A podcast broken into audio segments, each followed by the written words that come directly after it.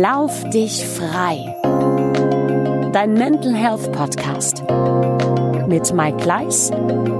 Gefühlt ist es ja so, dass eine Aspirin ja eigentlich schon so täglich dazugehört, ne? Und das einfach, um das Blut dünn zu halten, um äh, da tatsächlich auch agil zu sein. Und äh, wenn ein leichter Kopfschmerz ist, so eine Aspirin ist ja heutzutage fast schon sowas wie, keine Ahnung, ein Kaffee.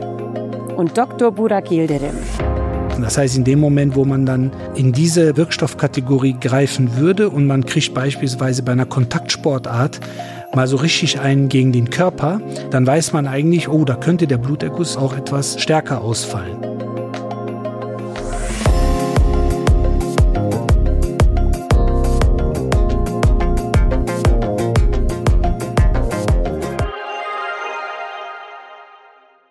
Wir zeichnen diesmal an einem Montag auf, obwohl die Folge erst Freitag kommt. Das, so viel kann ich verraten. Habe mir aber über das Wochenende Gedanken gemacht. Äh, beichte ich in dieser Folge oder beichte ich nicht? Aber ich finde, äh, wir haben ein vertrauens, vertrauensvolles Patienten-Arzt-Verhältnis, in dem, mit dem uns hört ja kein Mensch zu. Äh, doch, inzwischen ganz schön viele sogar. Danke dafür. Und ähm, ich werde aber trotzdem mal die Katze aus dem Sack lassen. Schmerzmittel während des Sports, während des Trainings ähm, eine inzwischen Volkskrankheit und ich habe davor ein bisschen Angst vor dieser Folge. Nicht nur, weil ich beichten muss, sondern auch, weil ich viel beichten muss. Also ähm, stelle ich schon mal ein bisschen, ein bisschen auf was ein. Hallo Burak erstmal. Ja, hallo Mike. Ja, ist ja schön, dass wir hier ganz offen miteinander sprechen können. ja. Und ich die äh, äh, ja, Vorzüge, beziehungsweise deutlich Nicht-Vorzüge des Schmerzmittelkonsums im Sport äh, mit dir zusammen etwas beleuchten kann. Du vielleicht als warnendes Beispiel. Ja. Und ich als derjenige, der häufig damit in ja, ja. Äh, häufig damit konfrontiert wird, weil natürlich ja. Sportler äh, ab und an schon mal gerne zu solchen Hilfsmitteln greifen möchten. Mhm. Und äh, wir jetzt ärztlicherseits nicht immer abgeneigt sind. Mhm dieser Bitte nachzukommen oder diesem Wunsch. Und von daher, ähm, ja, schauen wir mal, wie wir da eine goldene Mitte finden können und vielleicht auch das eine oder andere äh, an Hilfestellung leisten können, weil es äh, gerade aktuell in der letzten Ausgabe des ähm, Ärzteblatts äh, eine ja, brandaktuelle Studie zu dem Thema gibt, mhm. die einige Wettkämpfe, Wettbewerbe beleuchtet und ähm, ja, da sind ein paar Zahlen dabei, die jetzt dann irgendwo schon alarmierend sein könnten. Ein spannendes Thema, vor allen Dingen zwei Blickwinkel. Einmal aus dem Blickwinkel vielleicht des Hobbysportlers ähm, und des, des, des, des immer noch passionierten Läufers und ähm, auch Langstrecke. Und auf der anderen Seite, sage ich mal, des Orthopäden und des Fußballdogs. Das ist tatsächlich wirklich ein spannendes Thema und ich glaube, da ist man relativ ähm, schnell immer mal wieder auch so ein bisschen in der Zwickmühle. Was kann man noch vertreten, was kann man nicht vertreten und vielleicht ähm, tatsächlich einfach auch, boah, gerade so im Profifußball, das ist ja, aber auch im Profi-Laufsport übrigens, ähm, da geht es ja auch richtig um Geld inzwischen. Und, ähm, und auch da ist es tatsächlich auch bald verbreitet, dass man einfach mal schnell so eine E-Book geht ja eigentlich immer.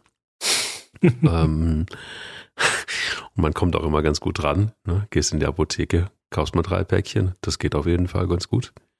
Und es kontrolliert ja auch keiner. Aber das ist ja nur ein kleiner Teil. Ähm, aber da wird wahrscheinlich auch der Arzt sagen, ja, du, wenn du die drei Packungen auch in der Woche nimmst, dann äh, ist es vielleicht auch nicht ganz so gut. Ähm, das That's it. Maß macht das, das Gift macht das Maß, ne? Oder was, wie war das dein, dein Die Dosis dann, macht das Gift. Die Dosis macht das Gift, richtig. Genau. Da, da bin ich sehr drauf gespannt, was denn die richtige Dosis ist, um ähm, das Thema Gift oder nicht Gift zu bespielen. Aber was war dein Mental Health Moment der Woche? Gab es ihn und wenn, wie war er? Ja, den gab es dahingehend, ähm, dass mir nochmal bewusst geworden ist, wie wichtig es ist, gewisse Themen in unserem Podcast anzusprechen und auch sicherlich irgendwo zu beleuchten. Gleichzeitig aber ja so rüberzukommen, dass vielleicht der ein oder andere aus dem Umfeld sich äh, vielleicht inspiriert oder motiviert sieht, einen dann auf einen Engpass im Hinsicht, hinsichtlich mentaler Gesundheit dann anzuvertrauen. Und das ist tatsächlich passiert, äh, dass jemand aus meinem Umfeld, äh, wie ich finde, ja, bewundernswert den Mut aufgebracht hat, zu sagen, ich habe mir die ein oder andere Folge angehört, fand gut, wie ihr das beleuchtet habt, wie ihr damit umgegangen seid mit dieser Thematik und ähm, ob ich mal Zeit hätte für ein Gespräch. Und dann habe ich gesagt, klar, jederzeit. Mhm. Und dann haben wir uns unterhalten und dann kam eben zutage, dass äh, ja es seit einiger Zeit ein bisschen schwierig ist äh, mit äh, eben der mentalen Gesundheit, mit ähm, ähm, Zwangs- und Angststörungen etc. Mhm. Und äh, ja, wie ich empfehlen würde, damit umzugehen. Mhm. Und ich habe das ja schon damals in den Folgen versucht klar abzugrenzen, dass ich für meinen Bereich natürlich mit diesen Themen in Berührung komme, also gerade auch in der Kunden- und ähm, Athletenbetreuung, mhm. aber ähm, natürlich nicht der Fachmann bin, um dann in der Tiefe das eventuell auch psychotherapeutisch respektive vielleicht sogar medikamentös, wenn man es dann am Anfang oder begleitend vielleicht äh, empfehlen sollte, äh, eben ähm, ausreichend Hilfestellung leisten kann. Aber ich habe versucht, dann einen Kontakt herzustellen zu jemandem, äh, bei dem ich weiß, dass es in guten Händen ist. Und ähm, ja, fand das, fand das, wie gesagt, auf der einen Seite ähm, einfach sehr mutig, diesen Schritt zu wählen und mit mir zu sprechen. Gleichzeitig ähm, hat es mich irgendwo nochmal bestärkt, hier eben die Themen, so wie wir es tun, weiter aufzugreifen und so zu präsentieren, ähm, dass sich äh, ja die Gäste, die uns draußen zuhören, ähm, animiert mhm. fühlen, auch mit diesen Themen vielleicht für sich nochmal ähm, ja, differenzierter und vielleicht auch konzentrierter umzugehen.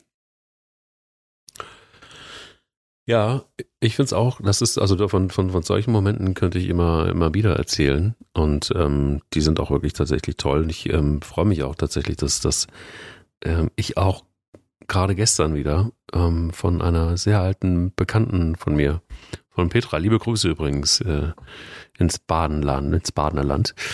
Äh, ähm, Menschen, die, mit denen ich auch lange keinen Kontakt mehr hatte, oder unregelmäßig, äh, dass die uns zuhören und dass das Thema Mental Health für viele auch in meinem Umfeld und im weitesten Umfeld auch echt ein Thema ist.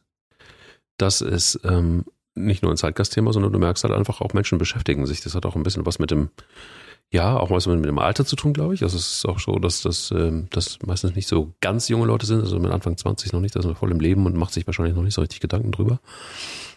Das freut mich auch ähm, und das, das, das wächst auch. Und das ist schön für unseren Podcast. Und auf der anderen Seite ähm, äh, stelle ich wieder fest, dass auch ich wieder mal mehr auf meinen Körper höre und auch jetzt auch gestern ähm, haben, äh, hab ich, gab es so zwei, drei Kuchen, die gebacken wurden. Und ich habe ein Stück gegessen von einem speziellen Kuchen und ähm, dachte mir schon, dass da relativ viel Zucker drin ist. Ich habe festgestellt, dass das ein totaler Killer ist. Ich kann das nicht mehr essen, ich krieg Sodbrennen. Also ähm, ich, ich habe eine körperliche Reaktion auf zu viel Zucker inzwischen. Und äh, das, das kommt äh, schon auch daher, dass ich ja Anfang des Jahres mal so ein bisschen aufgeräumt habe, nochmal mit ähm, Ernährungsthemen. Und mal geguckt was kann ich denn so, was kann ich mir noch Gutes tun? Und dazu gehört eben Zucker auch wenig zu essen. Und wenn du dann so einen Zuckerschock kriegst, so eine Zuckerbombe, dann ist das erstens mal sowieso, es ist geschmacklich nicht unbedingt geil, weil du einfach, das ist einfach viel zu süß. Und auf der anderen Seite ist es wirklich so, wenn du so brennen kriegst, weil es zu süß ist, was ja passieren kann, und du dann feststellst, das ist gar nicht richtig geil. Also das ist irgendwie gar nicht richtig gut für den Körper. Das war ein totales Aha-Erlebnis und äh, hat nicht gut getan für eine Stunde. Brauchte sehr viel Wasser zum Nachspülen. Und ich hatte noch nie, wirklich, ich hatte noch nie mit Sodbrennen zu tun. Und ähm, ja, klares, äh, klares Zeichen des Körpers tut auch mal gut. Es ist für meine mentale Gesundheit auch gut zu wissen, du kannst gut drauf verzichten. Es wird dir nichts passieren, wenn du keinen Kuchen isst oder sag mal nicht diese, diese voll gezuckerten Teile. Ja, ich äh, würde mir manchmal, weil manchmal sündige ich ja dann doch. Ja. Muss ähm, auch sein. Passt zwar immer ein bisschen auf, auf die Menge und so weiter, aber trotzdem manchmal sündigt man. Und ich bin natürlich, ich bin ein Riesenkuchen-Fan. Torten mag ich nicht, mhm. weil die meistens auch einfach dann mit, mit Couleur und was weiß ich da aus, außen drumherum mhm. ist das dann auch wirklich zu süß. Das äh, schmeckt mir dann auch nicht. Aber Kuchen, boah, das ist schon ganz schwer. Mhm. Ich lasse manchmal auch Mahlzeiten aus, wenn ich einen Kuchen essen ja. kann. Mhm. Aber ich krieg halt, ich habe halt so ein Drecksmagen, ne? Also ich kann wahrscheinlich auch Kfz, Kfz-Kennzeichen würde ich wahrscheinlich auch verdauen können. Also wie so. Und ja. ähm, deshalb warte ich noch so ein bisschen auf den Moment, wo mir dann vielleicht das ein oder andere tatsächlich auf den Magen schlägt. Aber da, man muss ja auch nicht warten. Also manchmal ist es mhm. ja auch schön, wenn man einfach sagen kann, X oder Y gönne ich mir, mehr nicht, weil hm. eben es soll ja auch gut sein, es soll irgendwo noch ein gutes Gefühl vermitteln. Und ähm, aber auch da muss man ja sagen, gibt es ja mittlerweile Konditoreien und äh, Bäckereien, die wirklich gerade auf die Inhaltsstoffe so achten, dass man teilweise fast denkt, äh, das ist äh, das ist gesund, was sie da gebacken haben. Hat zwar ihren Preis, ne, muss man auch sagen. Das ist dann nicht so klassisch Puddingteilchen für einen Apfel und ein Ei, sondern da muss man dann vielleicht auch ein bisschen was bezahlen. Aber ähm, manchmal ist es das wert, keine Frage. Ja, ich kann das gut. Äh, lustig, ich, ich, erinnere mich an einen sehr engen äh, Freund von mir, der sagt, ich laufe nur, damit ich mehr Kuchen essen kann. Deshalb läuft er. Das könnte ich sein. Ja. Das könnte ich sein. Habe ich auch gerade gedacht. Warte mal, ja. war das Burak oder war das, äh, ja, äh, war das, das Peter? Ja, ja. Das macht er wirklich. Das ist tatsächlich so ein Verrückter. Der, der isst so viele Süßigkeiten. Der, der fastet auch, mhm. jetzt gerade im Moment, und mhm. lässt einfach Süßigkeiten und Chips weg. So fastet ja, er. Ja, aber es ist auch, äh, ist, ich, also ist von der Disziplin her finde ich sowas echt toll. Es gibt ganz andere Sachen, klar, brauche nicht drüber reden, aber es ist schon, wie ich es beim in einer Folge gesagt habe, das sind so Alltagswettkämpfe, äh, die man einfach mit sich und mit seinem Kopf einfach mal ein bisschen aus äh, und mit dem Körper natürlich auch äh, so ein bisschen ausfechten kann. Mhm. Und ähm, ab und zu sollte man das einfach mal bringen, ähm, weil es einfach zeigt, wie, ja, wie, wie, wie stark auch der, der Geist sein kann. Ja, unbedingt. Auch bei so kleineren, banaleren Themen. Ja, ja, aber es ist ja auch nicht so einfach mit dem, mit dem Geist, ne? Also nee. Ähm, die Vernunft siegt nicht immer. Und äh, da sind wir mittendrin eigentlich schon beim Thema Schmerzmittel und Sport. Ob das Absolut. Jetzt nun Hobbysport ist oder ob das ambitionierter Halbprofisport ist, ob das Profisport ist. Die kleinen Helferlein in Anführungsstrichen lauern überall. Sie sind äh, streckenweise frei verfügbar und ähm, da kommt es natürlich auch auf die Dosis an. Und ich weiß, dass es bei den Läuferinnen und Läufern, da gibt es sehr, sehr viele, die, die wirklich sagen, also, also es gibt zwei Sprüche, ein Zehner geht immer und äh, eine Ibo schadet nie. Beides schwierig, äh, weil natürlich nicht immer ein Zehner geht und auch äh, eine Ibo nicht immer das Beste ist, was man sich so zuführen kann. Aber, aber es gibt, du kennst das ja vielleicht auch, wenn nicht von dir selbst, aber dann bestimmt von den äh, Fußballerinnen, äh, Fußballern, die, Fußballer, die, die du betreust, dass die Grenzen sehr schnell verschwimmen können. Also die sind so, weiß ich nicht, fließend, sagt man. Und ähm, ähm, äh, das, was man normalerweise vom Kopfhandy machen würde, nämlich Beispiel, man läuft einen Wettbewerb, Halbmarathon, Marathon und man weiß, irgendwann kommt so der Schmerz. Man, beim Marathon nennt man das, der Mann mit dem Hammer kommt dann irgendwann so relativ verlässlich bei Kilometer 32, 33 macht's Peng. Und dann tut's richtig weh. Vorher hat immer mal ein bisschen gezwackt und gezogen und, und, und die muskuläre ist dann irgendwie schwierig und die Gelenke sind auch ein bisschen gefordert, wenn es viel Asphalt ist. Und dann weiß man aber auch, irgendwann ist der Punkt erreicht, wo es richtig Peng macht und dann musst du kämpfen. Meistens so zehn Kilometer. Und ähm, es gibt dann Spezialisten, die sich dann auf der Strecke irgendwo bei Kilometer 20, 25 eine Ibu oder zwei einpfeifen. Ähm, dann sind die Schmerzen erträglicher und man merkt diese Schmerzen nicht so richtig. Und das ist, kann ich dir sagen, geil, wenn man diesen Schmerz nicht merkt. Ähm, ich würde das natürlich nie tun. Ähm, denn ich habe es schon getan. ja, so wie du grinst, wusste ja. ich, dass das kommt. Ja, insofern, äh, ich, ich kann mitreden. Es ist wirklich ein wunderbares Gefühl, wenn der Mann mit dem Hammer nicht kommt. Das ist wirklich toll. Und man, man läuft so durch, mehr oder weniger locker. Ja. Man schafft sogar auch tatsächlich noch besser zu laufen. Also im Sinne von auch eine okaye Zeit, weil eben das Tempo nicht rausgenommen werden muss und du läufst dir den Schmerz raus. Das, das ist ja tatsächlich auch sowas, was äh, Läufer ganz gerne sagen. Den, ich muss mir das rauslaufen, den Schmerz. Weiß nicht, ob Fußballer ja. das auch sagen. Äh, auch ein totaler Quatsch. Aber ich glaube, jeder, beinahe jeder, der irgendwann mal einen Marathon gelaufen ist, wird auch irgendwann mal eine Ibo, Ibo genommen haben. Vorher, nachher, mittendrin. Was sagt der Arzt dazu? Mal abgesehen davon, dass der Arzt mit Sicherheit sagen wird, bitte nicht nachmachen. Ah, ja, müsste ich natürlich jetzt sofort.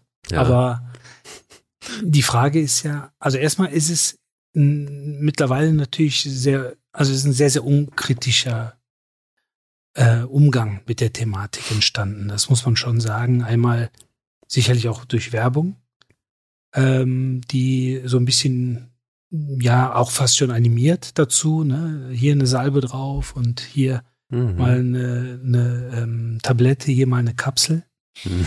Dann haben wir die Thematik, ähm, dass allerdings auch wir, ärztliches Personal, sehr Na? unkritisch verordnen. Mhm. Also zum Beispiel relativ klassisch nach fast jedem Eingriff. Also nach jeder OP mhm. oder nach jeder, nach jedem Zahneingriff ne, wird gesagt, nehmen Sie jetzt mal die nächste Woche ähm, morgens, mittags, abends oder morgens und abends eine Tablette. Und dann ist immer die Frage, warum? Was, mhm. Soll ich auch die Tabletten nehmen, wenn ich keine Schmerzen habe? Ja, mhm. weil dann sind die entzündungshemmend. Also das heißt, ah. ne, wir suggerieren eigentlich, die Tabletten sollten genommen werden. Mhm. Ähm, und dabei vergessen wir natürlich, dass diese Tabletten teilweise, gerade wenn es um die sogenannten nicht steroidalen Antirheumatika geht, also diese sogenannten NSAR, ähm, häufig bekannt unter dem Formenkreis Ibuprofen, Diclofenac, Voltaren als Handelsname. Mhm. Der, die Substanz dahinter ist Diclofenac ähm, oder COX-2-Hämmer und wie die alle heißen. Das ist so mhm. die große Gruppe der nicht steroidalen Antirheumatika, dass sie natürlich eigentlich auch so ein bisschen kontrovers hinsichtlich der Heilungsphasen äh, zu sehen sind. Also das heißt, wenn ich einen Muskelsehnen oder eine Knochenverletzung oder einen Eingriff hatte, ähm, brauche ich unter anderem eine gewisse ja, Kollagensynthese. Das sind Strukturproteine, die letztendlich unser Bindegewebe aufbauen. Also das heißt regenerativ wirken und die werden beispielsweise in ihrer Entstehung und in ihrem Wirken gehemmt durch diese Medikamente. Also wenn ich jetzt regenerativ oder heilend unterwegs bin, dann haben diese Medikamente streng genommen eigentlich überhaupt nichts im Repertoire zu suchen. Mhm. Und trotzdem werden sie, wie gesagt, flächendeckend eingesetzt. Ähm, und gleichzeitig ist es natürlich sehr viel davon nicht verschreibungspflichtig. Oder wenn es verschreibungspflichtig ist, kann man das umgehen. Also eine Ibu 400 kriege ich ohne Rezept. Hm, eine 600 habe ich nicht. Auch ja, ne? aber nämlich ja, zwei habe ich auch So ist es. Ne? Also ich meine, das kann wirklich äh, relativ jeder der auch nur im Sandkasten gebuddelt hat als Kind, ausrechnen. Mhm. Und ähm, das macht es natürlich, wie gesagt, irgendwo ein Stück weit eben unkritisch. Und ähm, genauso wie du vorhin gesagt hast, äh, eine Ibu geht immer. Marathon äh, natürlich vor allen Dingen, und da sind die Zahlen dann auch wesentlich höher von denen, die es dann sehr häufig nehmen, nämlich im äh, Ultralaufbereich, jenseits von 110 Kilometer. Da kommen wir schon an äh, Zahlen in der Literatur, wo bis zu 70 Prozent regelmäßig dann Schmerztabletten konsumieren. Man muss immer sagen, je nach Studie, weil auch das ist so ein bisschen ambivalent zu betrachten. Aber trotzdem, wenn wir Zahlen haben, die in den Bereich 70 Prozent im Ultralaufbereich gehen, wenn wir Zahlen haben in Profifußball zwischen 30 und 55 Prozent, dann sind das einfach schon alarmierende Zahlen. Weil letztendlich ist es so, dass eben häufig auch prophylaktisch Medikamente eingeschmissen werden. Also so nach dem Motto, ich will erst gar nicht in den Genuss eines Schmerzes kommen. Genau. Sondern ich hau mir vorher was rein. Und dann stelle ich meistens die Frage, wann haben Sie denn das letzte Mal ohne Schmerzmittel Sport gemacht? Und sei es auch nur, dass eine Neunloch-Runde beim Golf ohne Diklo geht. Aber wenn ich 18 Loch spielen will, baue ich eine Diklo. Dann frage ich immer, wann haben Sie das letzte Mal ohne Schmerzmittel 18 Loch gespielt? Oder wann haben Sie ohne Schmerzmittel das letzte Mal einen Lauf gemacht?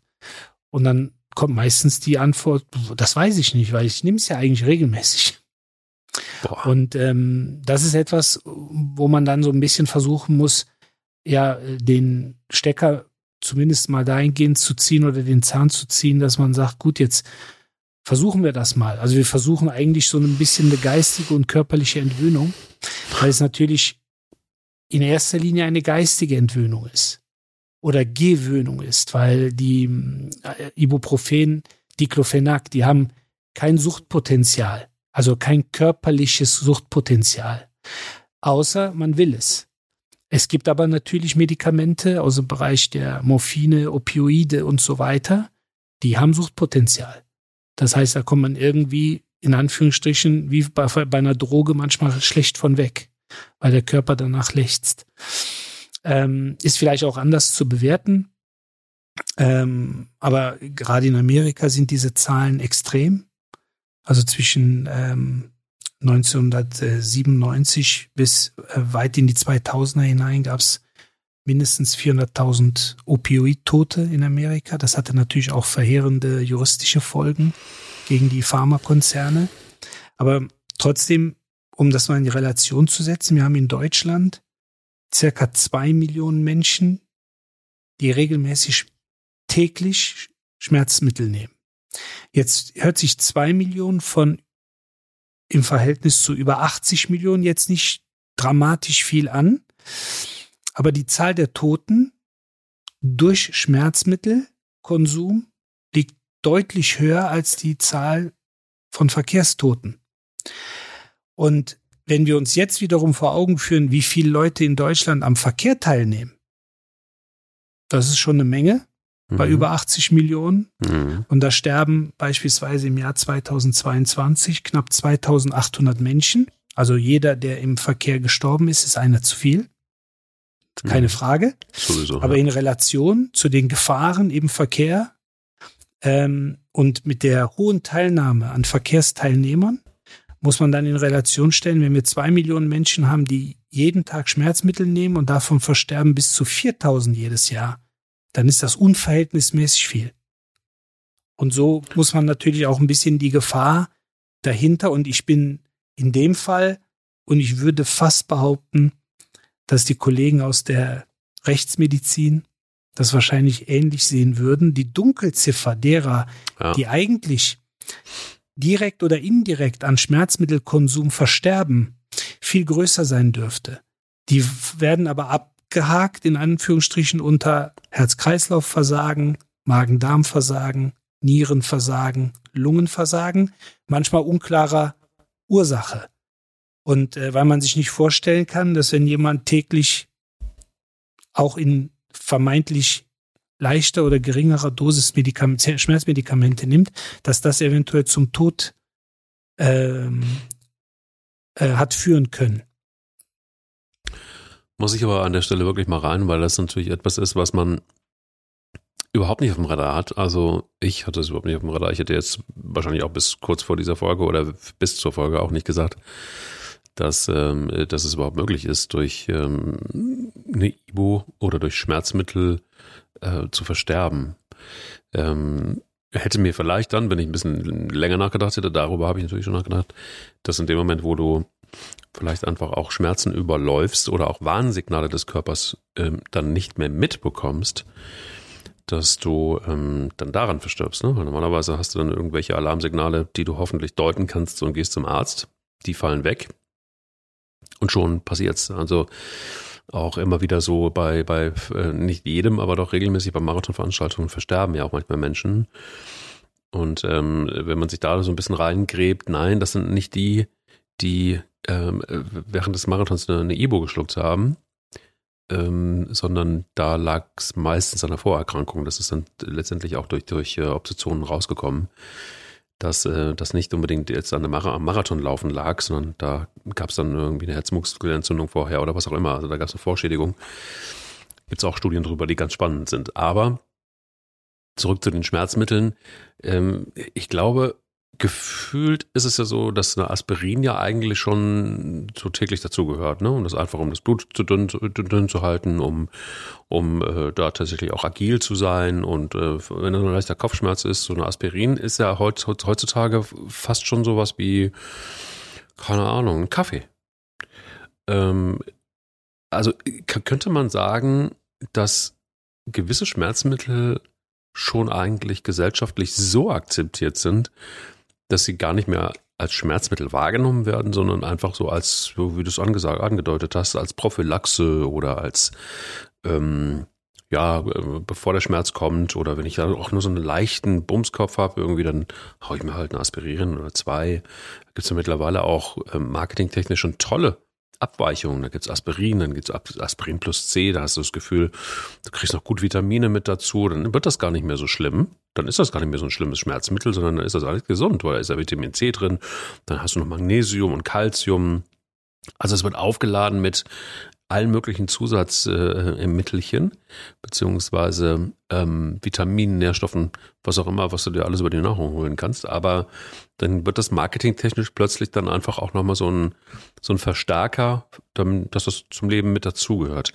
Also ist es doch eigentlich schon noch fast eine Verantwortung, die übergelagert, vielleicht sogar Politik betrifft oder ähm, was auch immer, ähm, da mal ein bisschen vorsichtiger mit umzugehen, oder? Mit der ganzen Materie grundsätzlich ähm, Vorsicht, ja, bei eigentlich jeglichen Medikamenten. Man muss allerdings immer unterscheiden.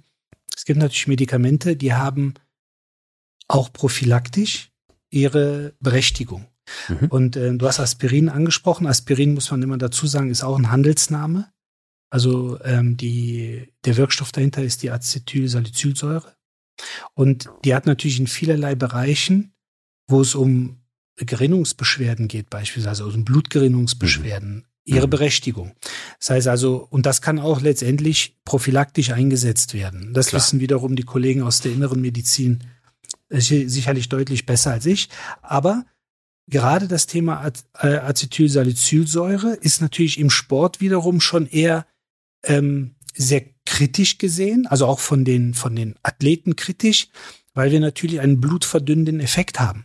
Mhm. Und das wissen die meisten. Das heißt, in dem Moment, wo man dann in diese äh, Wirkstoffkategorie greifen würde und man kriegt beispielsweise bei einer Kontaktsportart mal so richtig einen gegen, gegen den Körper, dann weiß man eigentlich, oh, da könnte der Bluterguss gegebenenfalls auch etwas stärker ausfallen. Das wissen natürlich auch letztendlich die, das medizinische Personal, wenn es dann um die Verordnung oder die Verabreichung zu Training, Wettkampf etc. geht, wenn es um äh, Acetylsalicylsäure geht, dass man das versucht im Grunde ein Stück weit eigentlich gar nicht anzubieten. Mhm. Und deshalb würde ich gerade die Kategorie eher in andere ähm, Krankheitsbereiche kategorisieren und einordnen, wo es eben auch seine Berechtigung hat. Aber gerade diese anderen Themen, äh, wo letztendlich, über die wir gesprochen haben, also die Klassiker wie Diclofenac und äh, Ibuprofen, ähm, da muss man eben schon darauf hinweisen, dass diese Medikamente auf Strecke genommen und meistens ist es ja so, dass dann mal mit einer niedrigen Dosis begonnen wird und die Dosis aber immer gesteigert wird, weil der Kick der Dosis nicht mehr da ist. Also das heißt, mhm. sowohl die Dosissteigerung als auch der fortwährende Einsatz so, vor allen Dingen im prophylaktischen Bereich, mhm. den man eigentlich gar nicht ins, in den Mund nehmen darf in diesem Zusammenhang, der kann natürlich schon im Einzelnen dazu führen, dass explizit dass der Wirkstoff zu einem Organversagen führen kann. Und nichts anderes. Also nicht die Begleitumstände, sondern lediglich der Wirkstoff selbst. Ja, also ähm, ich habe damals, fand ich immer sehr inspirierend, Pharmakologie äh, im Studium, da hat dann der Dozent immer gesagt, machen Sie sich bitte eins bewusst. Eine einzige Schmerztablette kann ein Magengeschwür auslösen. Eine einzige. Ergo, die dauerhafte Einnahme öffnet eigentlich Tür und Tor zu diesem Thema. Und wir werden meistens Magen-Darm-Probleme, die mit einhergehen, also mit der Einnahme einhergehen der Schmerzmittelsubstitution. Ähm, die werden dann mit Magen-Darm ähm, Wirkstoffen sozusagen stillgelegt. Oder dann gibt's die Variante, dann nimmt man eine Schmerztablette inklusive Magen-Darm-Schutz.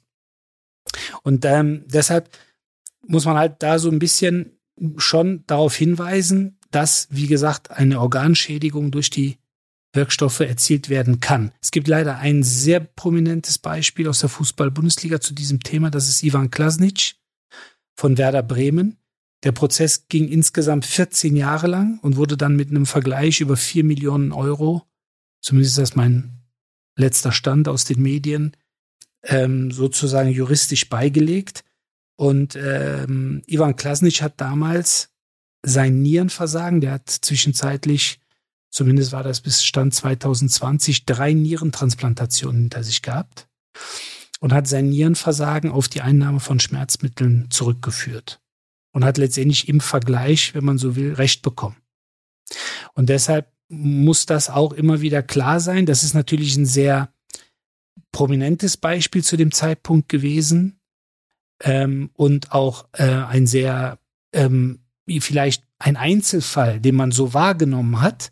Aber ähm, wie gesagt, wenn man sich auch die Studienlage anguckt, die jetzt äh, im aktuellen Ärzteblatt veröffentlicht worden ist, um die Arbeitsgruppe von Professor Leik von der SPOHO in Köln, Sporthochschule Köln, ähm, dann ist es einfach noch ein Thema, was en vogue ist und womit wir uns einfach beschäftigen müssen und äh, Athleten, aber auch unsere Kunden im Praxis- und Klinikalltag einfach dementsprechend aufklären müssen, dass es vielleicht auch mal ohne diese Schmerzmittel gehen kann.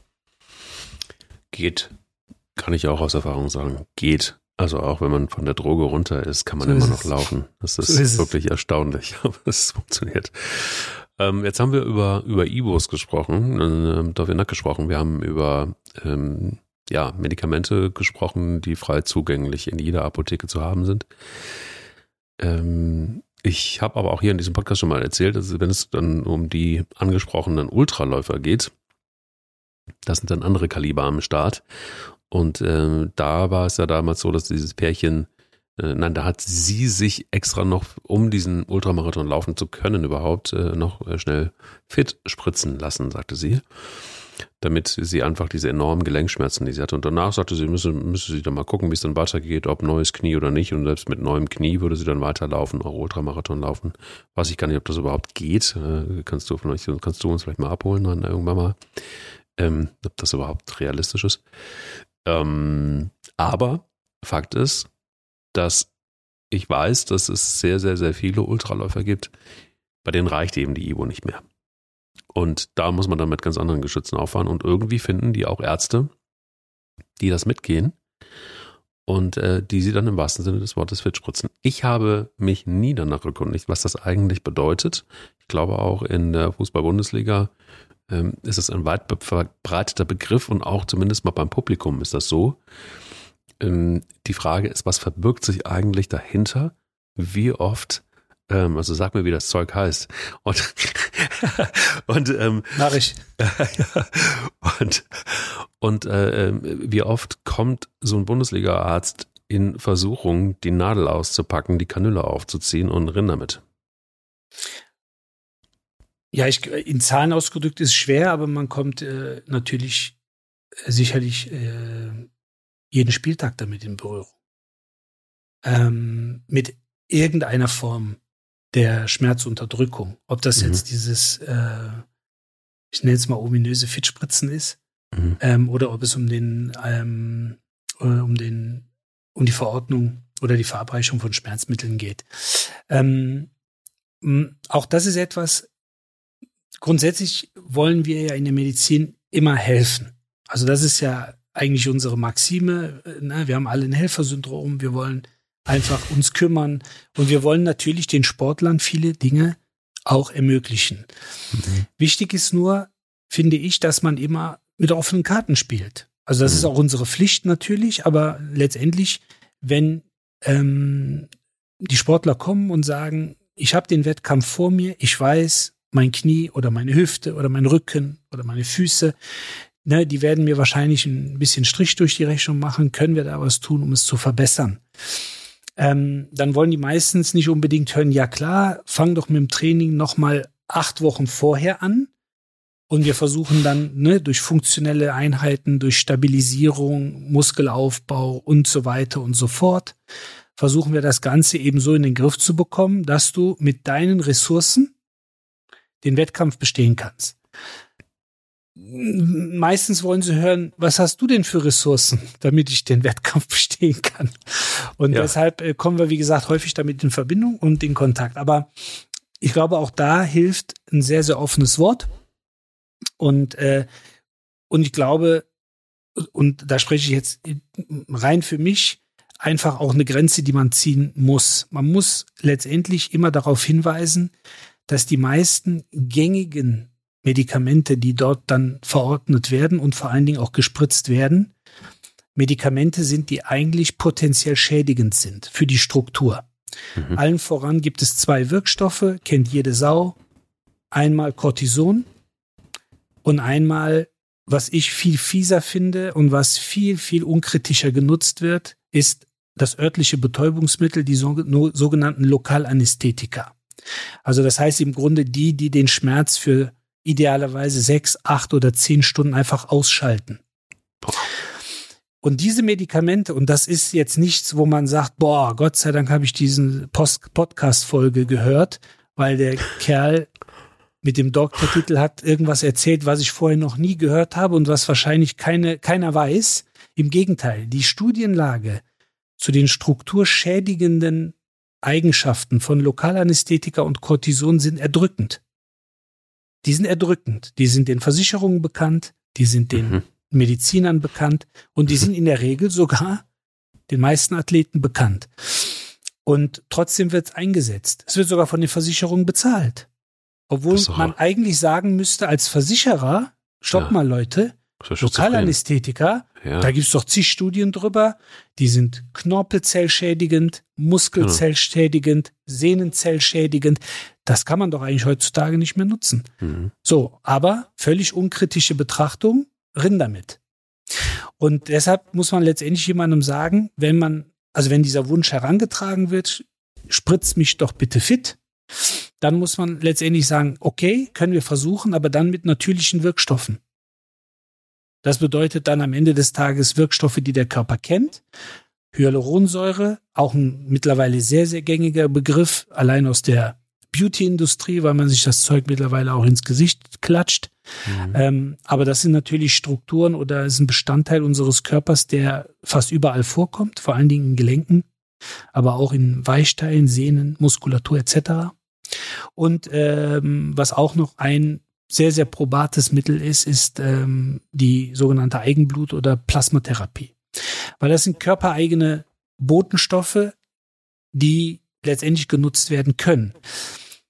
Jetzt kommt aber der Aspekt, ja, aber Lokalanästhetika und Cortison, das wirkt ja viel schneller und da wissen wir ja, dass es wirkt. Die Frage ist dann immer, was, also in welche Richtung wirkt es? Wirkt es dann potenziell schmerzlindernd? Ja. Mhm.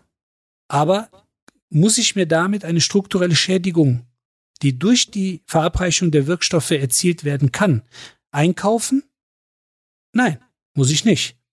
Und dann wird man eigentlich mit einer vernünftigen Argumentation jeden Sportler, jede Sportlerin davon überzeugen können, dass das Zeug eigentlich nicht angewendet werden sollte. Wird es trotzdem gemacht? Wahrscheinlich. Mhm. Aber für sich als Anwender oder Anwenderin muss man eigentlich eine Grenze ziehen und sagen, bis hierhin. Ähm, und man sollte versuchen, nicht darüber hinaus zu gehen. Also ich glaube, es muss man ein bisschen differenzieren. Einmal haben wir Sicher. den Bereich ähm, Amateursport, wobei da auch wiederum die Grenzen fließend sind. Ne? Also dass man tatsächlich, also, also äh, Amateur ist halt nicht mehr jemand, der einen Marathon unter drei Stunden läuft. Das ist schon äh, Halbprofi bis Profi. Ähm, die Frage ist eben, äh, was macht der, wie macht der Körper das mit? Ich glaube, jeder, der professionell trainiert, ist immer so die Vermutung oder liegt zumindest nahe, dass der anders trainiert und vielleicht auch achtsamer und nicht äh, darum experimentiert wird. ähm, wie viele Läufer, die dann eben glauben, auch Experten zu sein und ähm, so schnell wie möglich laufen wollen, was ja auch irgendwo verständlich ist, weil der Mensch möchte sich gerne steigern. Das ist irgendwo auch in der DNA verhaftet. Aber trotzdem ist der Hobbysportbereich und der ambitionierte Sportlerbereich vielleicht einfach einer, der äh, nicht unbedingt sein Geld damit verdient. Beim Profifußball oder beim Profisport sieht es dann nochmal anders aus. Und du hast gerade eben was Interessantes angesprochen. Ich glaube, so ein kalkuliertes Risiko äh, unter erwachsenen Menschen ist wahrscheinlich auch in diesem Bereich dann zumindest möglich. Ich erinnere mich, dass irgendwann mal gab es, ich weiß nicht, wo es war, aber es gab so ein Bild von Toni Schumacher und da waren so Pfeile an dem Körper, auf dem Poster, was alles an dem kaputt war schon. Das war ganz interessant. Da war eigentlich kaum eine Stelle, wo kein Pfeil war. Und ähm, ich glaube auch, dass das Fazit war, ähm, dass Toni Schumacher auch über sich selbst mal gesagt hat, dass er Sportinvalide ist. Also das heißt, er ist relativ sehenden Auges streckenweise auch das Risiko eingegangen, oh, hier noch was, nochmal eine Spritze und hier mache ich mich nochmal fit, aber es muss weitergehen. So, und dann kannst du ja selber für dich entscheiden. Ich glaube, bei Boris Becker war es auch so ähm, und viele andere, ähm, dass du sagst, so, ich habe meinen Körper, ich habe meine Zeit, ich muss, das muss aber auch fürs Leben reichen. Also kalkuliere ich irgendwie ein, brauche ich dann irgendwann eine neue Hüfte, brauche ich dann irgendwann ein neues Kniegelenk, brauche ich irgendwann, keine Ahnung, habe genug Kohle, um mir das leisten zu können und vielleicht auch noch weit einiges mehr darüber hinaus, dann ist das so irgendwie kalkuliert. Ähm, ist das überhaupt noch, veran also noch verantwortbar heutzutage? Kommt aus, an, aus welcher Perspektive? Für den für die, für die Betroffenen kann es verantwortbar sein, wenn die ihren, äh, wenn die sozusagen im Reinen mit sich sind und sagen, mir ist das egal, ich opfer meinen Körper für die Karriere. Mhm. Die Frage ist aber, ist es verantwortbar aus medizinischer Sicht? Mhm. Und ich meine, letztendlich, wenn wir, ähm, wenn wir in unsere äh, Bücher schauen, in unsere Ahnenbücher und in das, was uns letztendlich vermittelt wird, äh, was wir eigentlich für eine Aufgabe haben, dann haben wir im Grunde die Aufgabe, jedweden Schaden von unseren Kunden fernzuhalten. Und auch den Schaden, den theoretisch eine Anwendung mit sich führen oder mit sich bringen würde in diesem Bereich. Mhm. Und deshalb ist es eigentlich nicht verantwortbar. Häufig ist es ja so, und das ist, wenn man, also es ist ein großes Privileg in der Orthopädie und in der Sportmedizin oder auch in der Unfallchirurgie, in der ich mich bewege, ähm, Hochleistungssportler, Profisportler zu betreuen, weil man sehen kann und miterleben kann und die Erfahrung machen kann, zu was der menschliche Körper in der Lage ist. Mhm. Und zwar mit und ohne Ärzte. Mhm. Und wenn man das miterlebt hat, dann gibt es natürlich diejenigen, die, ich sage jetzt mal, so begleitet werden, dass man sagt, Hauptsache du stehst auf dem Platz, Hauptsache du kannst laufen, egal was es kostet. Und dann gibt's genau die andere Gruppe, die eben nicht mit Schmerzmitteln versorgt werden muss, weder oral noch Zäpfchen noch Injektionen, also Spritzen. Dann gibt's wieder die Kategorie, wo man sagt, oh, um Gottes Willen, mit dem Gelenk kann man doch gar keinen Berufssport machen. Und diese Athleten stehen jeden Tag bis zu vier, sechs Stunden auf der Platte. Also muss es ja auch natürliche Elemente und Kräfte geben und nicht nur rein medikamentöse, die diese Athleten ihren Sport ausüben lassen, ohne mhm. dass sie jeden Abend in einer Eistonne übernachten müssen oder dann hinterher sich was spritzen lassen müssen oder was einnehmen müssen.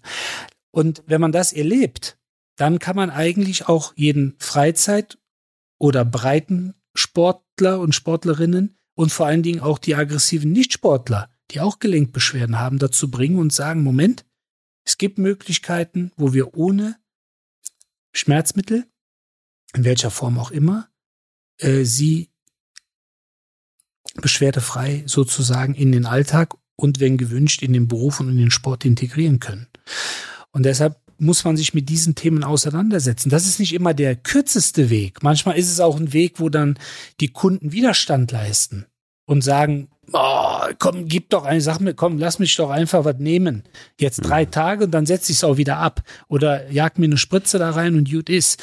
Aber ich finde einfach, auch da muss man für sich letztendlich ähm, einen Weg einschlagen und dann überlegen, welchen Weg möchte ich gehen.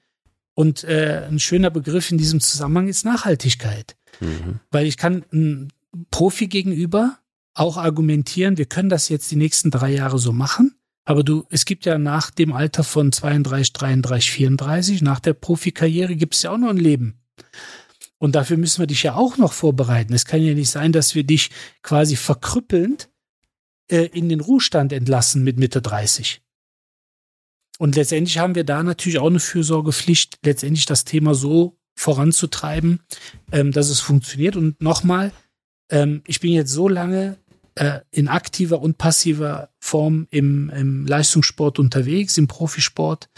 Und es gibt einfach genug Fallbeispiele, die zeigen, dass man nicht auf Hilfsmittel äh, und Schmerzmittel zurückgreifen kann äh, oder muss, um high performen zu können. Das ist sowieso ein Punkt, der meines Erachtens viel zu wenig erzählt wird. Deshalb auch nochmal gut, dass es diesen Podcast gibt, weil ich kann äh, sehr sicher sagen, dass selbst wenn der Körper ja, also dann irgendwann auch Reaktionen zeigt, weil man einfach zu viel gemacht hat vielleicht. Und ähm, nicht jeder Körper ist einfach dafür gemacht, einen Marathon zu laufen oder Fußball zu spielen oder was auch immer. So, das ist einfach äh, tatsächlich nicht unbedingt bei jedem gleich. Ähm, und ich finde, man muss irgendwann auch akzeptieren, dass alles so seine Zeit hat. Und das ist vielleicht das Schwerste, weil wir, glaube ich, auch irgendwie, das ist auch so, ein, so, eine, so eine Werbegeschichte letztendlich, dass man ja immer suggeriert bekommt, man ist für immer jung und man muss aber für immer jung sein und leistungsfähig sein und all, all das. Ähm, aber was bedeutet das schon? Und ich glaube, die größte Angst von vielen ist ja, und du siehst es ja auch gerade bei vielen Managern zum Beispiel, die sehr viel Sport machen, einmal um die Rübe äh, wieder klar zu kriegen und auf der anderen Seite aber auch um zu suggerieren, ich bin leistungsfähig, ich bin noch total da, ich bin auch noch bis mit, mit, mit, mit 60 immer noch topfit. Ähm, also auch irgendwo ein gesellschaftliches Problem.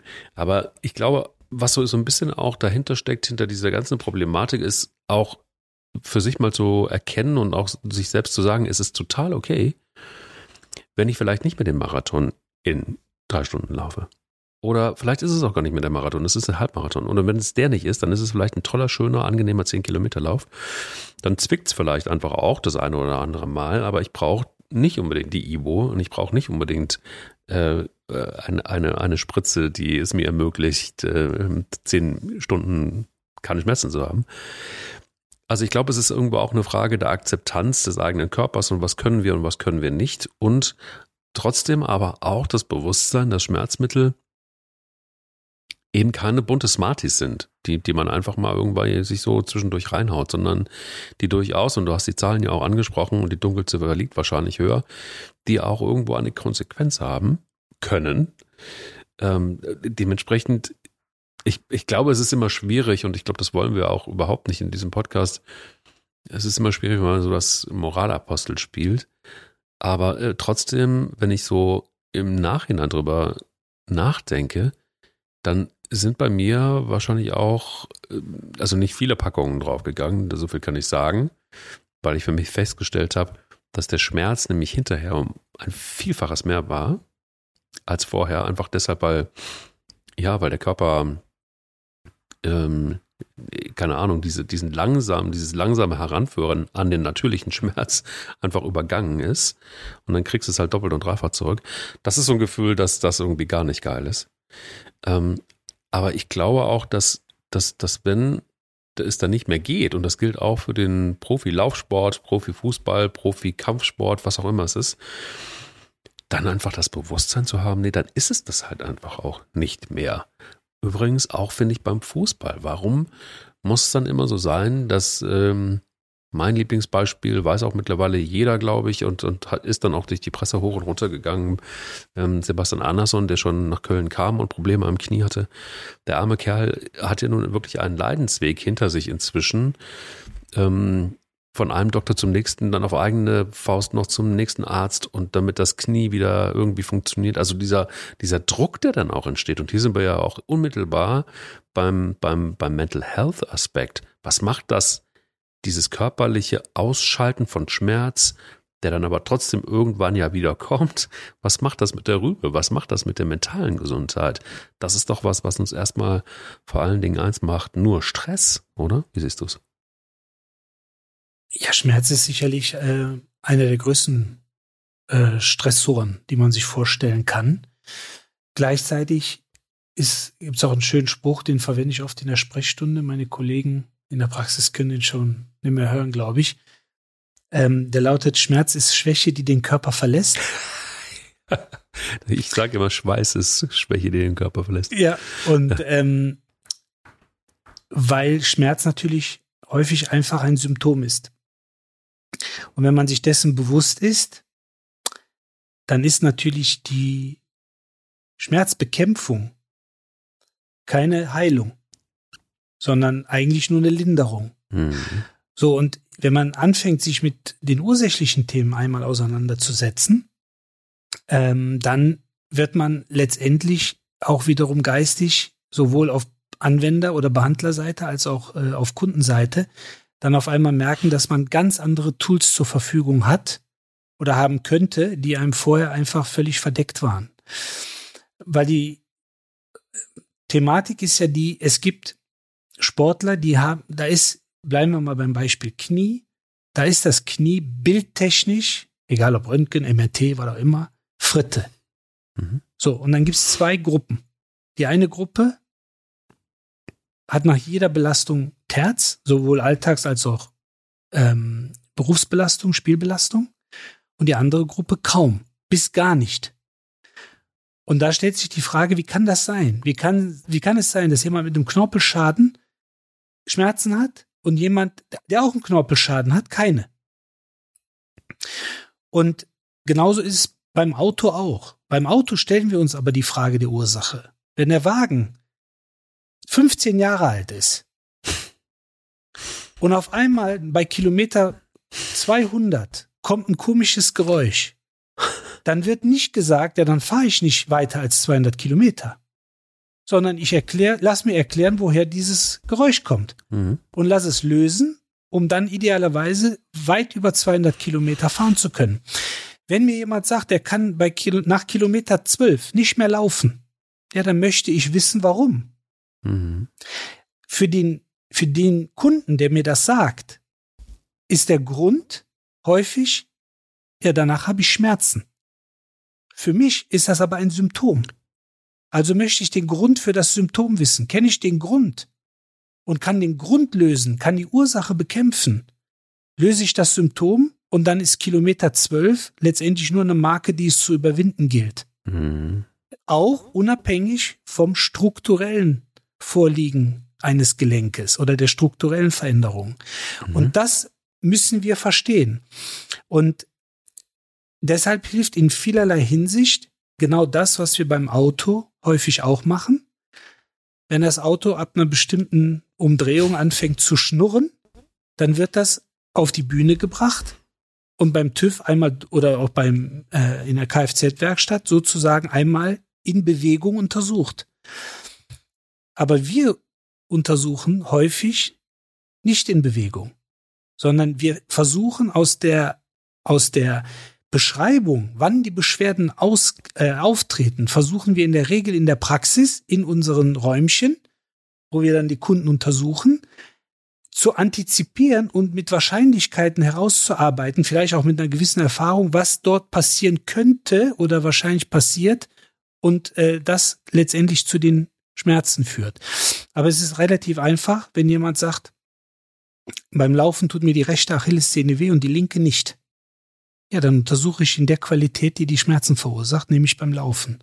Und das ist ein Grund, warum wir beispielsweise dann in Pulheim im Ortho Sports Lab gesagt haben, das ist für uns eine Dimension, womit wir ähm, Bewegungsmuster völlig unabhängig davon, wie die Struktur eines Gelenkes oder ähm, eines Gewebes ist, dass wir versuchen, in Bewegung letztendlich zu untersuchen, um die Entstehung der Schmerzen zu verstehen.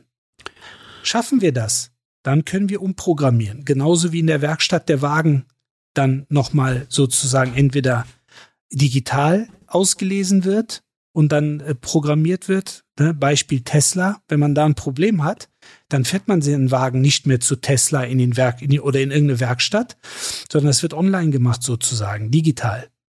Und ähm, das ist etwas, wo man sicherlich auch nochmal gerade im Berufssport und mittlerweile haben das natürlich einige Vereine, einige Berufssportler und Sportlerinnen im Einzelnen erkannt, dass letztendlich natürlich der Körper auch ein Stück weit ein, ein Vehikel ist, was ab und zu ähm, gewartet gehört und was vor allen Dingen auch immer mal wieder einem Körpertüv unterzogen werden sollte.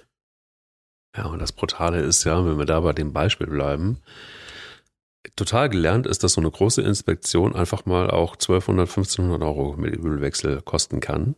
Und äh, das ist aber eine, eine Summe, die man selten bereit ist zu bezahlen, wenn man mal in die Analyse des eigenen Körpers will. Ne? Das ist irgendwie so ein bisschen, weil man denkt, das Auto braucht man. Ja, ne? das ist ein Gebrauchsgegenstand, das ist der Körper aber auch.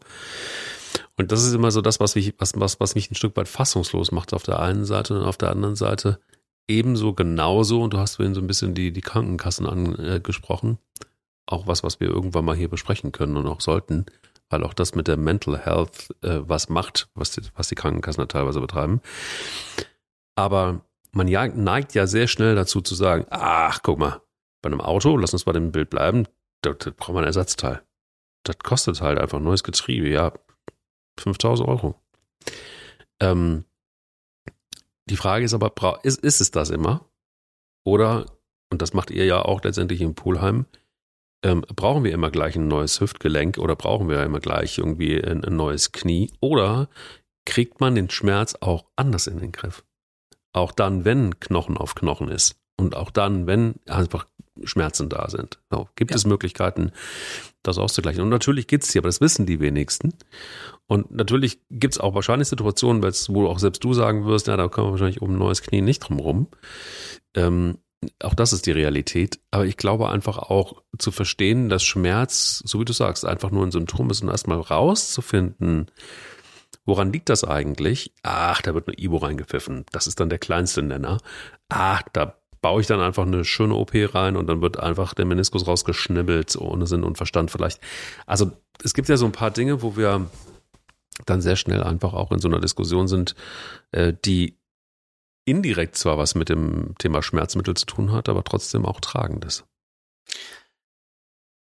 Aber ich glaube, die Problematik, ähm, lieber Geld in Konsum auszugeben, als in den eigenen Körper zu investieren, äh, aus wenn es um die um den Beauty-Bereich geht. Da wird ja auch Geld in den Körper investiert. Ja, das stimmt. Ähm, oder im sekundären Gesundheitsmarkt. Ähm, alles nicht verschreibungspflichtige, der ist, äh, der hat einen zweistelligen Millionenbetrag jedes Jahr. Also letztendlich, man ist bereit, schon eigentlich Geld zu investieren, auszugeben. Mhm. Manchmal ist es aber auch so, dass man nicht weiß, worin man letztendlich das Geld stecken kann. Und dass wir natürlich von medizinischer Seite auch nicht alles wissen oder auch anbieten können. Für uns in, wie gesagt, in Pulheim war es, ähm, ja, war es äh, völlig außer, außer äh, der Diskussion, dass wir das machen werden, weil wir Fachärzte für den Bewegungsapparat sind und dementsprechend auch in Bewegung untersuchen müssen, um Fragen zu beantworten, um manchmal eben bestimmte Operationen hinauszuzögern, vielleicht sogar auch zu verhindern. Ähm, und vor allen Dingen, um im Sportbereich auch die ein oder andere Karriere zu ermöglichen. Weil letztendlich ist es so, wenn ich ähm, einige Athleten nur nach Bildern hätte bewerten müssen, also nur nach radiologischen Aufnahmen, dann wären einige Karrieren nie zustande gekommen. Ähm, aber man behandelt sozusagen keine Bilder, sondern Kunden mit Beschwerden und äh, idealerweise auch schon bevor Beschwerden entstehen können. Und dafür muss ich dann versuchen, eben den ein oder anderen Körpertüv, ob das auch mal eine Blutabnahme ist oder eben eine Bewegungsanalyse durchzuführen. Und ähm, wichtig ist ja auch, ähm, wenn wir uns jetzt mit Zahlen beschäftigen, wir haben ja einige Zahlen heute genannt, aber es gab auch zum Beispiel Untersuchungen ähm, bei der Weltmeisterschaft, bei der Fußballweltmeisterschaft 2014. Und zwar anhand der äh, Doping-Kontrollformulare. Da muss äh, eingetragen werden, was in den letzten drei bis sieben Tagen eingenommen wurde. Und die werden natürlich dann während der Weltmeisterschaften äh, regelmäßig durchgeführt. Und da kam eine Zahl raus, dass über 30 Prozent der Spieler bei der Fußball-Weltmeisterschaft 2014 regelmäßig Schmerzmittel konsumiert haben. Das heißt, jeder Dritte, das ist viel, aber bedeutet auch 70 Prozent haben nicht konsumiert. Also kann ich mich jetzt daran orientieren und sagen, ja Moment, wie haben es denn die 70 Prozent ohne Medikamente geschafft? Das ist doch auch mal eine These wert und vor allen Dingen eine Überlegung wert. Und ähm, trotzdem ist natürlich 30 Prozent viel zu viel. Wenn ich ein Turnier ja. nur mit Schmerzmitteln durchstehen kann, ja. dann habe ich ein Problem. Also ich muss eins haben. Und dann gibt's ja noch immer noch die Variante, und deshalb habe ich das vorhin gesagt, äh, Schmerz ist Schwäche, die den Körper verlässt, weil wir ja auch wiederum aus Studien, aber vor allen Dingen auch aus der Erfahrung wissen, dass sehr, sehr viele Schmerzfelder mit Placebos ausgeschaltet werden können. Ja. Heißt, viel an Schmerzwahrnehmung, Interpretation und Definition findet im Kopf statt. Und den kann ich schulen. Und den kann ich trainieren. Ja. Und äh, manchmal direkt, indem man jemanden damit konfrontiert, manchmal indirekt, indem man jemandem andere Wege aufzeigt, auf die er sich dann so konzentrieren muss, dass er das Thema Schmerztablette völlig ausblendet oder Schmerzmittel. Und auch das ist etwas, ähm, dessen man oder dessen man sich bedienen kann. Ich bin kein Freund davon, jemandem ein Placebo in die Hand zu drücken, so nach dem Motto, ähm, da, ich gebe auf jeden Fall etwas, sondern ich versuche das auch im Dialog zu lösen und sage, wofür brauchst du das Schmerzmittel? Und wenn dann die Information kommt, und die kommt im Sport häufig, ja nur für den Kopf, dann sage ich, alles klar, dann gebe ich dir etwas für deinen Kopf. Ich sage nicht, ich gebe dir ein Placebo. Ich sage nicht, ich gebe dir kein Schmerzmittel. Wenn du mir aber sagst, du brauchst was für den Kopf, kriegst du von mir als Antwort, ich gebe dir etwas für den Kopf, einverstanden? Ja, dann kriegst du was für den Kopf. Und das kann dann am Ende auch Zellulose sein, was am Ende des Tages nichts ist. Also nichts, was direkt schmerzlindernd wirkt. Aber wenn eine schmerzlindernde Wirkung einsetzt, dann waren wir, haben wir eigentlich ein Agreement gehabt mit dem Sportler oder der Sportlerin. Und ich finde, auch dessen kann man sich bedienen, weil das meiste, ähm, gerade so auf Dauereinnahme, ist häufig prophylaktisch. Und prophylaktisch sollte man nicht Schmerzmittel einnehmen. Das muss ich jetzt an dieser Stelle einfach genau so stehen lassen, ähm, weil da einfach nichts mehr hinzuzufügen ist. Zunächst mal für heute. Ähm, was ich allerdings gerne mit dir in einer anderen Folge gerne nochmal besprechen möchte, ist äh, die Überschrift, es ist nur in deinem Kopf. Ähm, denn ich glaube, das ist ähm, etwas, was so viele Bereiche angeht. Also natürlich das Thema Schmerz mit Sicherheit einfach noch, noch mal, aber bestimmt auch, ähm, wozu ist der Körper in der Lage, sowohl positiv als auch negativ, nur mit Gedanken, nur mit der Psyche, also Thema Menschen können sich so lange einbilden, dass sie krank sind, bis sie krank sind, dass sie tatsächlich auch genau das kriegen, was sie da, was sie sich da so vorstellen. Da sind teilweise Kräfte am Start, habe ich alles schon erlebt, äh, nicht an mir selber, aber äh, Thema Hypochonder zum Beispiel auch. Ein ganz, ganz starkes Thema. Lass uns das gerne einfach nochmal ins Visier nehmen, weil ich glaube, das betrifft ganz, ganz viele Menschen da draußen. Äh, bin auch schon vom einen oder anderen Mal darauf angesprochen worden, ähm, weil wir ja diesen Aspekt auch immer wieder mal in eine Folge eingebaut haben, äh, würde ich gerne mit dir vielleicht eine, in der, einer der nächsten Folgen nochmal drüber sprechen. Sehr gerne. Und ähm, was wir eben auch nicht vergessen sollten, vielleicht kann man das sogar verbinden oder sogar in einer extra Folge ähm, kommunizieren, ist das Thema, was sind denn die Alternativen zu den klassischen chemischen Schmerzmedikamenten? Weil da mhm. liefert uns Mutter Natur, die Homöopathie, ähm, natürlich auch einiges an Möglichkeiten, die seit Jahrhunderten bekannt sind, den wir aber im Zeitalter der Industrialisierung und Digitalisierung nicht mehr so viel Bedeutung ähm, beimessen, aber die natürlich nicht nur ihre Berechtigung haben, sondern für viele Leute ähm, äh, im Grunde das A und O darstellen. Und lieber mit einem schönen Kraut ähm, die ein oder andere Linderung und auch Schmerzlinderung erzielen, ohne Nebenwirkung, vielleicht sogar mit einem Aspekt, dass man sich was Gutes tut, als eben zu einer Tablette äh, aus dem Freihandel der Apotheke oder der Drogerie zu greifen. Demnächst hier auf diesem Kanal. Ich danke dir sehr für heute. Und, sehr gerne. und ähm, ja, bin, bin sehr gespannt, was du zum Thema Kräuter zu sagen hast und Globally zu sagen hast und all dem. Genauso wie äh, zu der Zeile, es ist nur in deinem Kopf. Lieber Burak, vielen Dank für heute. Wir hören uns nächste Woche wieder. Sehr gerne. Bis bald. Schöne Woche. Bis bald. Tito. Lauf dich frei. Dein Mental Health Podcast. Eine Produktion von Goodwill Run. Wir denken Marken neu.